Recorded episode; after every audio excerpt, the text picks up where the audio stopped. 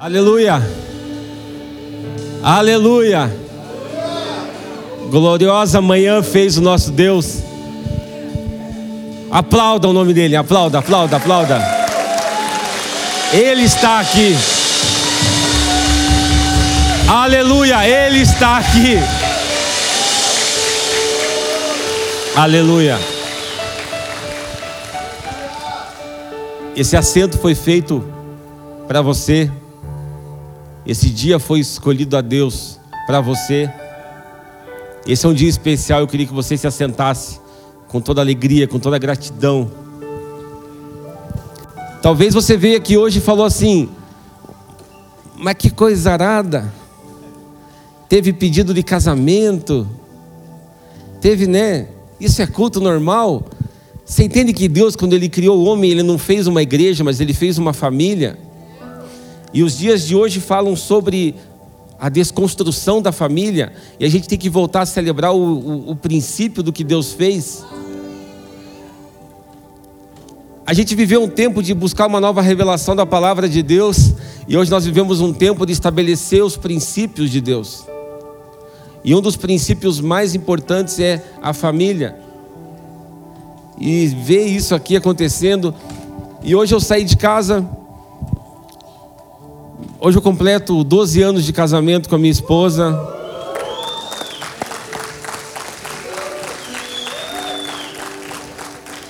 E ela não está aqui. A gente teve compromisso até tarde ontem. Ela acordou, me ajudou a, a, a me arrumar. E foi legal, porque daí ela, com aquela cara assim de sono, ela, ela percebeu que eu estava gelado, que, eu tava, que ela sabe que dia que eu tenho que ministrar eu fico muito tenso, eu fico muito apreensivo, porque eu tenho que, eu não posso me distrair do que Deus quer falar comigo. Então, o dia que eu passo mal, me dá tudo que é coisa que vocês possam imaginar, intestinal até. Aí minha esposa, ela viu que eu estava arrumado assim, ela olhou para mim com aquela cara, me abraçou, falou: Espírito Santo de Deus, usa meu marido hoje. Aí eu. Aí depois ela olhou para mim com aquela cara e falou assim: Eu vou voltar a dormir, tá?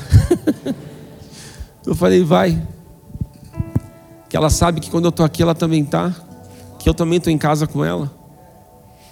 E ela mediu a febre antes de eu sair viu que eu não estava bem. Não febre, mas a febre espiritual. Que eu estava abatido. E ela, em vez de para de frescura, você já pregou cem vezes. Ela, Deus, usa meu marido, Espírito Santo de Deus. E é interessante que falar sobre família, a gente tem que voltar no princípio de tudo. Deus ele cria o homem. Mas antes ele cria um lugar para o homem ficar. Deus cria a terra, Deus, Deus cria luz, Deus cria, cria tudo. Ele Pede para a água produzir peixes e seres viventes, seres marinhos.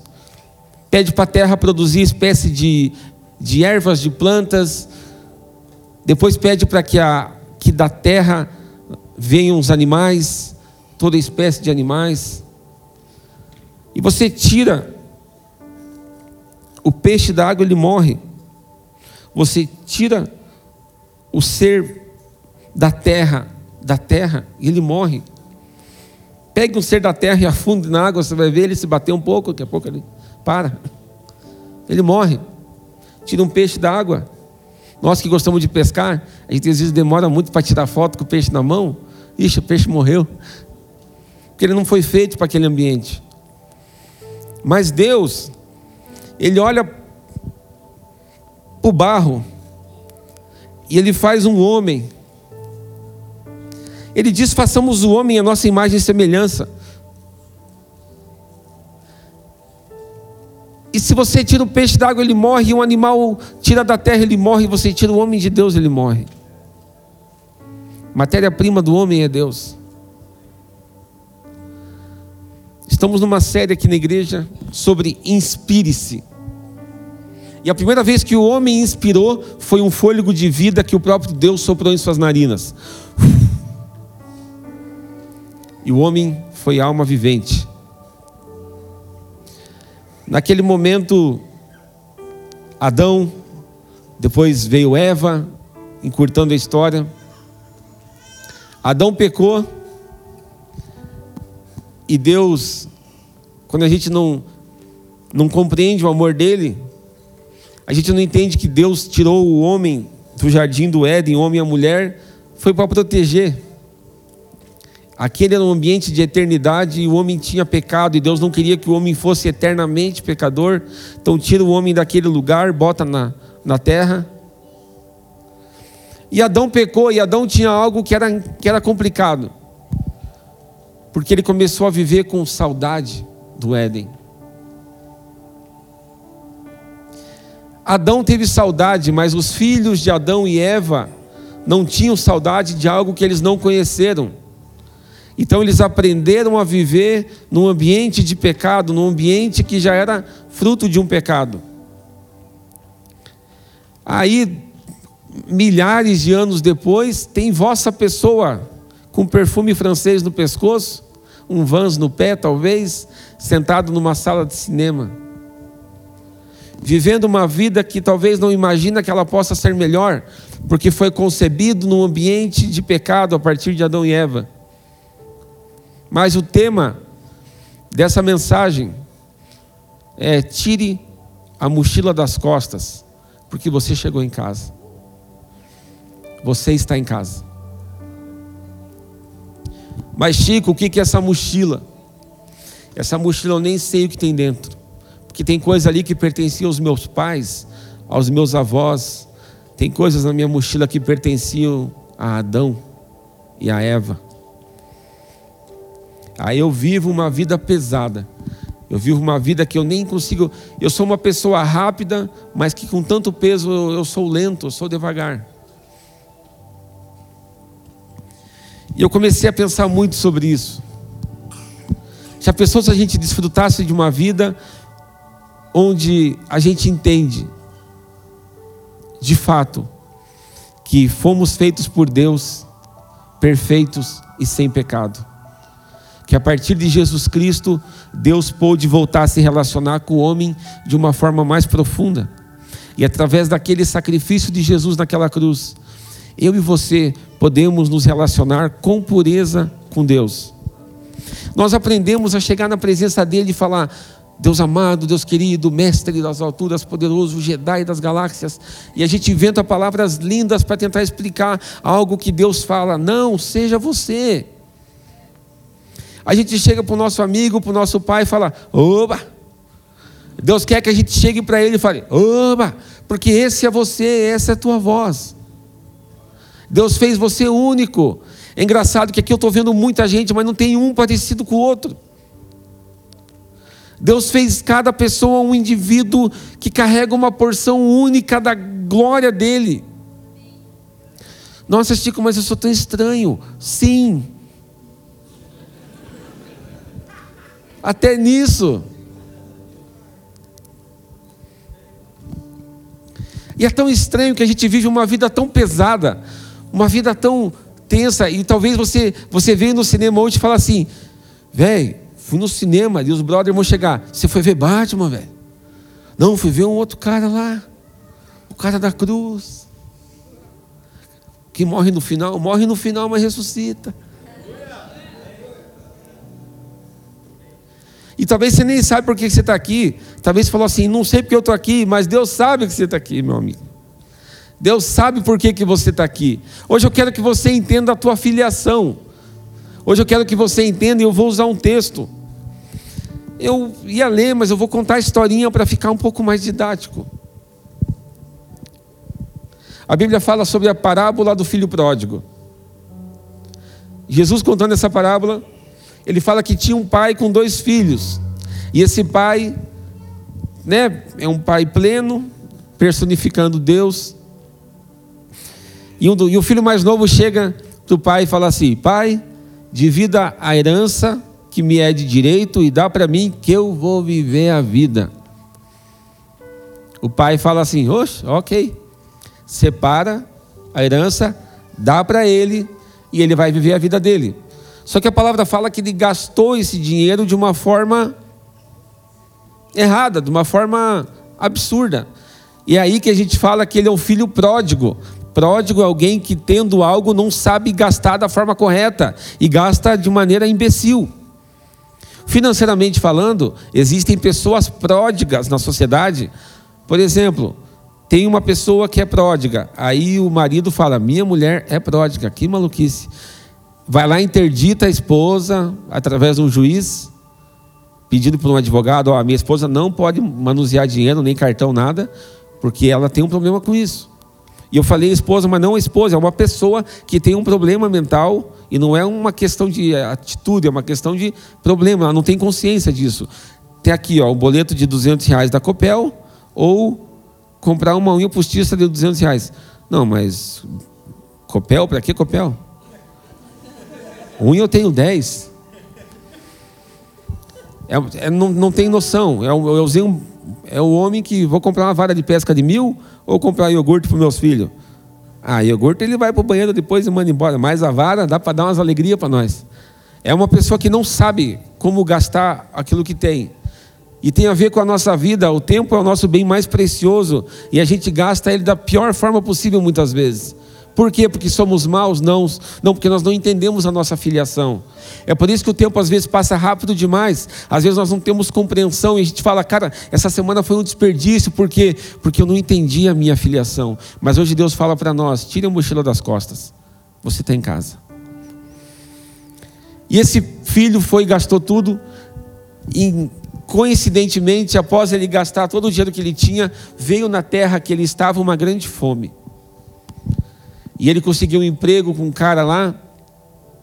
E esse emprego ele cuidava de porcos. E naquele contexto que Jesus contou essa parábola, o porco na época era um animal impuro, considerado impuro. Então, além de trabalhar numa profissão um pouquinho complicada, ele que era um filho de um pai muito rico, ele ainda estava trabalhando com algo que era imoral, de certa forma, a ponto dele desejar comer a comida dos porcos. Ele teve desejo de comer aquelas bolotas que os porcos se alimentavam. E aí ele caiu em si. Meu Deus, até os servos do meu pai têm uma vida melhor do que eu aqui. Eu queria que você olhasse para você hoje. E talvez você pode ter essa percepção da tua vida. Qualquer pessoa tem uma vida melhor do que a minha o que, que eu fiz com a minha vida, o que eu tenho feito com a minha vida. Naquele momento ele pensa: cara, eu errei, eu pequei contra o céu, eu pequei contra o meu pai, eu vou voltar, pedir perdão. Aí ele foi pedir perdão para o pai. E quando ele estava chegando para pedir perdão para o pai, o pai nem escutou o que ele tinha para falar, ele só abraçou o filho. E falou assim: traga uma roupa para o meu filho, traga um manto novo para o meu filho, devolva a ele o anel de autoridade, coloque sandálias nos seus pés e mate o bezerro gordo, porque hoje vai ter festa. O meu filho era morto e agora ele vive. Quantos de nós somos homens mortos andando sobre a terra? A nossa vida tem, não tem sentido porque carregamos uma mochila de passado muito grande.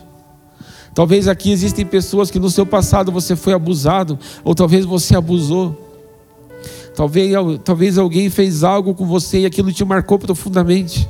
Talvez o teu pai foi violento, talvez você é um pai violento, talvez você roubou, talvez você não glorifica a Deus com a tua vida, mas se você veio aqui hoje, não quero que você ore, eu quero que você entenda que tem uns braços de um pai virados para você e ele quer tirar a mochila das tuas costas e ser e receber você nessa casa.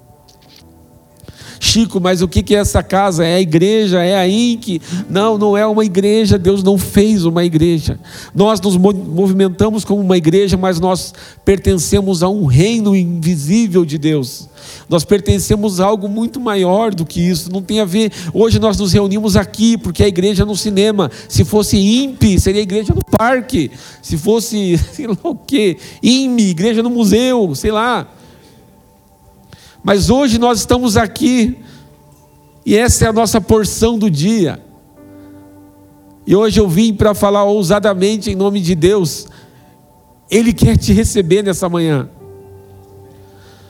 Não adianta você querer constituir uma família, e talvez você olhe para a tua família e fale, cara, ou talvez a tua esposa olhe para você e fala, nossa, você não é romântico igual o Rames. Deu marido olha, se não é legal que nem a Tami, e já começa os dois a se matar.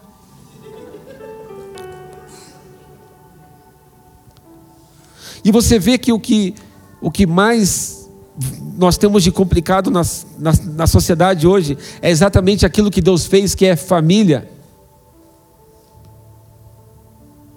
E uma das coisas que, que essa palavra diz é: volte para casa porque você tem uma família.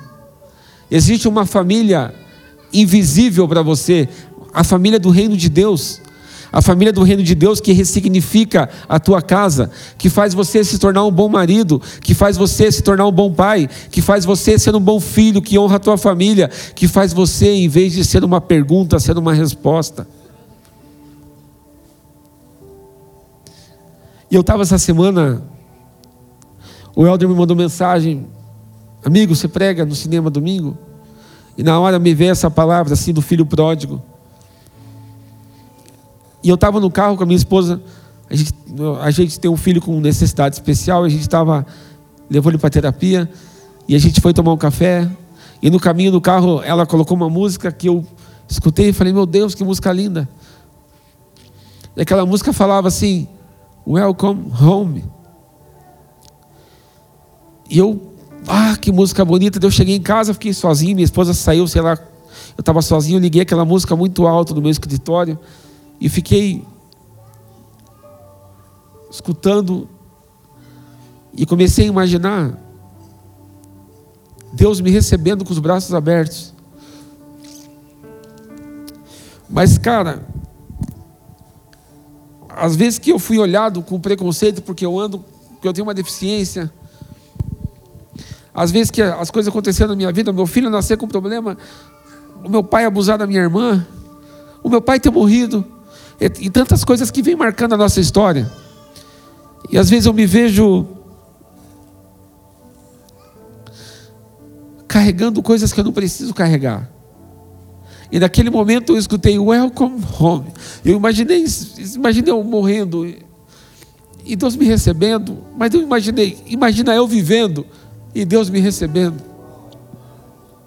E eu tive um, um, sentimento tão grande de aceitação de Deus, um sentimento de abraço, assim. Eu comecei a chorar no meu escritório, eu chorei, chorei, chorei.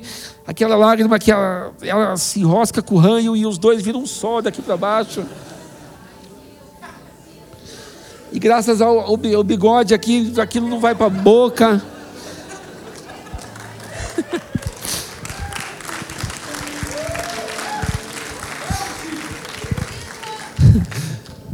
Mas aquele momento, eu, eu perdi o controle das minhas lágrimas e eu entendi algo assim. E eu, cara, eu preciso contar isso para as pessoas. Eu preciso que você saiba aqui nessa manhã que você não precisa carregar essa mochila. O reino de Deus não é sobre um fardo que você consegue carregar, mas é sobre um fardo que você não precisa mais carregar. Quando a Bíblia fala que Jesus levou sobre si, ele levou. Mas, Chico, isso que você fala é hipocrisia. Jesus curou. Jesus fez tudo, por que, que você não é curado? E um dia eu entendi isso. Qual que é o maior milagre que existe sobre a terra? Jesus curou, curou o cego, não curou? Ele curou o paralítico. Vamos pedir para o cego e paralítico que Jesus curou entrar aqui. Não, eles morreram. Lázaro foi ressuscitado. Vamos pedir para que Lázaro entre aqui hoje. Ele morreu. Então qual que é o maior milagre? O maior milagre é você entender. Aí os discípulos olham para Jesus e falam: Mestre, quem, quem pecou para que esse tivesse essa deficiência? Jesus falou: Não foi os pais, não foi ninguém. É para que nele se manifeste a glória, a obra de Deus. E eu falo para você, aquilo que te marcou, aquilo que tem te marcado, tem a ver com a glória que vai fluir através da tua vida, meu irmão. Não tem a ver com o que te machucou, mas tem a ver com a munição. Obrigado. Ah, que lindas crianças, velho. Ele viu que já estava juntando aqui já.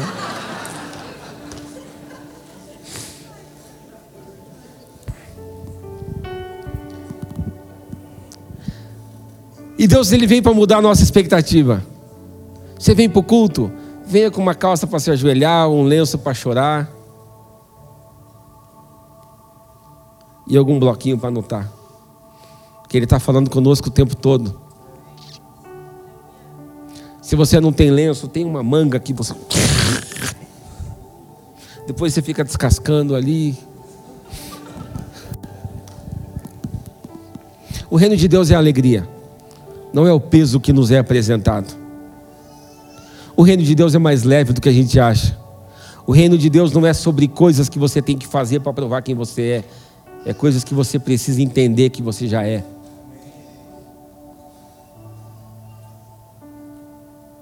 Eu queria que você entendesse isso. A vida te bateu. Você perdeu pessoas. Você perdeu dinheiro. Você perdeu muita coisa. E você se viu num lugar que você olha para si mesmo e fala: O que foi que eu fiz com a minha vida? Aí vem a palavra e fala: Quem perder a sua vida vai encontrar. Quem morrer vai viver. E eu queria que você morresse para o teu eu velho nessa manhã. Eu queria te convidar nessa manhã para entender sobre o reino de Deus, que Ele te chamou de filho, que Ele te chama de família. E ser considerado família de Deus tem a ver com uma vida que você não tem que orar 10, 15 horas por dia, mas tem a ver com todo o tempo você aprender a ouvir Ele falar com você. Você aprender a ficar quieto. E até desculpe o que foi falado aqui, o que eu vou falar, a minha resposta. Um grande amigo chegou para mim e falou assim: Chico, o que você faria no lugar do Will Smith? Você daria o tapa ou não daria? Eu falaria assim: eu desse o tapa, eu ia me arrepender depois. Se eu não desse, eu ia passar como bundão para minha esposa. O que eu faria? Aí eu olhei, pensei, pensei e falei: o que Jesus faria? De frente com o governador, Jesus sangrando, com uma cruz na cabeça já. Você o rei dos judeus? Jesus só respondeu: Você que está dizendo. Jesus, antes disso, ele foi preso. Pedro pega uma, uma faca, corta a orelha do soldado. Jesus pega a orelha do soldado, põe na orelha, na cabeça dele. Fala: Pedro, nossa guerra não é essa. Tem dia de apanhar também. Mas discerna qual que é a guerra que nós estamos vencendo, ainda que o nosso corpo mortal esteja apanhando. O reino de Deus é sobre coisas que nós não conseguimos ver. Por isso que os nascidos do Espírito são como o vento. Eles vão, vêm, ninguém vê, mas sabe que estão ali. Essa tem que ser a nossa leveza de vida. Chico, mas como que eu faço para alcançar essa vida? Tire a mochila das tuas costas. Entenda que você chegou em casa. Entenda que não há mais culpa sobre o teu passado a partir do momento que você cai em si e diz: Eu vou voltar para a casa do meu pai. Pequei contra o céu, pequei contra ele, eu vou voltar. E talvez você veio aqui hoje um velho de igreja, um novo de igreja, um nem sabia que cinema tinha igreja. Eu não sei em qual condição você veio aqui nessa manhã, mas hoje eu quero que você entenda que você está em casa. E quando eu sair daqui, Chico, você vai estar em casa. E quando começar a segunda-feira, que eu vou bater o ponto no trabalho, em casa. E quando eu for acusado de coisas que eu não fiz, fique quieto, você está em casa. Quando você está em casa, você sente a segurança do teu pai que cuida de você. Quando você tem o teu pai do lado, você sabe que o ambiente é seguro. Quem aqui não criou coragem do lado do seu pai terreno? Imagine um pai espiritual que é bom. Nessa manhã, meu irmão, minha irmã, toma uma decisão na tua vida. A Bíblia, ela não é feita de homens perfeitos, ela é feita de homens normais que entenderam algo. Pedro viveu anos com Jesus, viveu anos no ambiente de igreja, mas ele só entendeu quem era Jesus de verdade quando ele teve um encontro consigo mesmo e chegou na conclusão de: pequei contra o céu, pequei contra o meu Pai.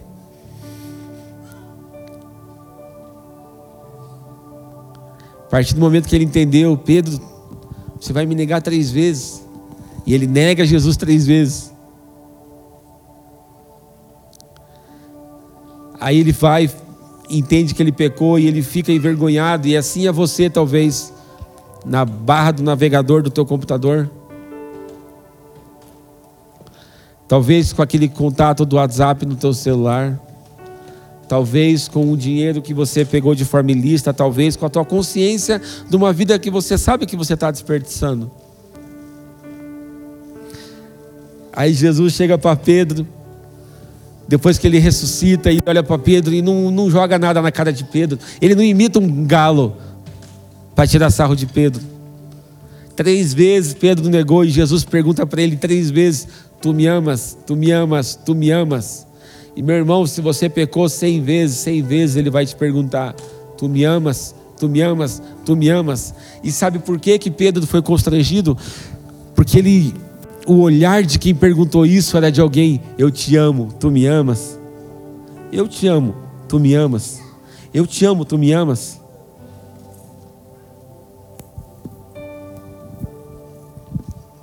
Ele veio para encontrar com você nessa manhã. Tira o medo da tua mochila.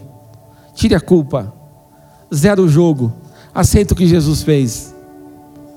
Eu acho muito fácil isso que vocês falam na igreja, de Jesus perdoar essas coisas, mas ó, o cara fez um monte de coisa, você vai dizer que ele está perdoado? Oxi. A gente acha que o que nós fazemos de pecado é tão grande. O que, que é maior de um Deus que vem como homem? O que, que é mais louco? É um homem que comete muitas coisas ou é um Deus que vem como homem para morrer por homens errados e pecadores? Imagina Jesus apanhando. Jesus ele apanhava e no, no coração dele certamente não estava assim: nossa, que pancada, nossa, doeu. O sofrimento de Jesus era: se eles soubessem que eles são meus irmãos, se eles soubessem que nós somos da mesma família, eles não estavam me batendo. Se eles soubessem o Pai que nós temos em comum, eles não estavam me batendo. Ô meu irmão, pare de bater, você tem o mesmo Pai em comum. Irmão, se você tem apanhado, pare de, de revidar. Quando você revida alguém que te bate, você se mostra doente como aquele que te bateu. Mas ele veio tirar essa mochila das tuas costas essa manhã. Aceita isso, aceita isso no teu coração. A vida ficou mais leve a partir do momento que eu me aceitei. E eu aceitei o meu passado. E eu joguei um cimento nele. E não há acusação alguma para aqueles que estão em Cristo Jesus.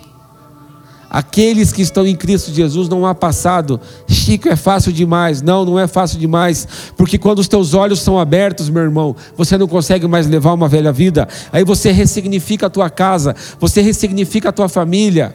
Você se torna uma resposta para a sociedade. Entenda isso. Não tem a ver com fazer para ser. Tem a ver com entender para ser. Tem a ver com você entender quem nós somos e por que nós somos. Eu queria que você fechasse teus olhos. Você que viveu a tua vida do teu jeito, você que. Eu não vou pedir para você levantar a mão, para você ficar de pé, não vou pedir para você dar cambalhota, eu não vou pedir para você fazer nada. Porque esse momento é teu e você vai agir nesse momento da forma que você achar melhor. Mas feche os teus olhos agora e faz de conta que eu sou Jesus dizendo para você: Tu me amas, tu me amas, tu me amas. E talvez venha algumas coisas na tua cabeça que você cometeu de erro. Eu quero dizer que Deus está te recebendo de braços abertos agora. E quando aquele pai daquela parábola, ele dá para o seu filho roupas novas, significa, cara, nós não queremos essa roupa que está na tua mochila. E vestes novas na Bíblia significa santidade. Ele te dá santidade a partir de hoje, meu irmão. Não interessa o que você fez com a tua herança, ele te torna santo hoje. E a Bíblia fala que também dá um anel, e anel significa autoridade. E Deus te dá autoridade nessa manhã também, meu irmão. E essa autoridade não tem a ver com você emplacar as pessoas na rua e falar que você é melhor, mas é você olhar para as circunstâncias da vida e entender que em você habita um Deus melhor, que te faz uma pessoa melhor. E sandálias que significam filiação, você tem uma família, você pertence a um reino, você tem um destino eterno. Os teus passos são lugares de posse, onde você coloca a planta dos teus pés, ali é teu. Por quê? Porque eu sou teu pai e o que é meu agora é teu. Decida caminhar sobre novas sandálias, decida viver com novas vestes de santidade e entenda que em nós existe um anel de autoridade nas mãos. Que autoridade é essa? De sermos chamados filhos de Deus. Eu queria que você colocasse a tua mão no teu coração, se nesse momento você aceitou essa palavra no teu coração, se você aceitou largar a mochila das tuas costas, se você aceitou que o passado ele aconteceu e ele é só matéria-prima de um futuro glorioso e de um presente onde Deus te recebe de braços abertos. Pai, aqui estão os meus irmãos, as minhas irmãs. Obrigado porque existe uma família maior. Obrigado porque essa é a nossa família. Obrigado porque esse é o reino de Deus. Obrigado porque o Senhor não fez uma igreja, mas o Senhor fez uma igreja de família. Hoje nós demos tchau a um irmão que está indo embora. Porque nós não perdemos um irmão, porque ele nunca deixa de ser irmão, ainda que ele saia de casa porque ele está indo para uma nova casa. Obrigado porque aqui existem pessoas que estão nos visitando. Obrigado porque existem pessoas aqui que estão entendendo que a mochila nas costas os deixa lentos, os deixa vulneráveis demais aos ataques do inimigo. E eu declaro em nome de Jesus que todo medo, todo pecado, todo passado, todo erro, todo engano, todo trauma é, é cancelado da tua vida em nome de Jesus. É matéria-prima, é matéria-prima, como um esterco é para uma planta. Matéria morta que gera vida. Eu declaro que toda morte que gerada na tua vida é apenas matéria-prima nas mãos de Deus sobre uma história gloriosa que começa no dia 3 de abril de 2022. E esse é o reino inabalável de Deus, o reino de irmãos. Eu te agradeço por essa grande obra, em nome de Jesus. Amém. Irmão, saia daqui hoje com a consciência de uma sandália nova. Saia daqui hoje com a consciência de uma veste de santidade. E se eu, e se eu cometer um erro, e se eu xingar o cara no trânsito,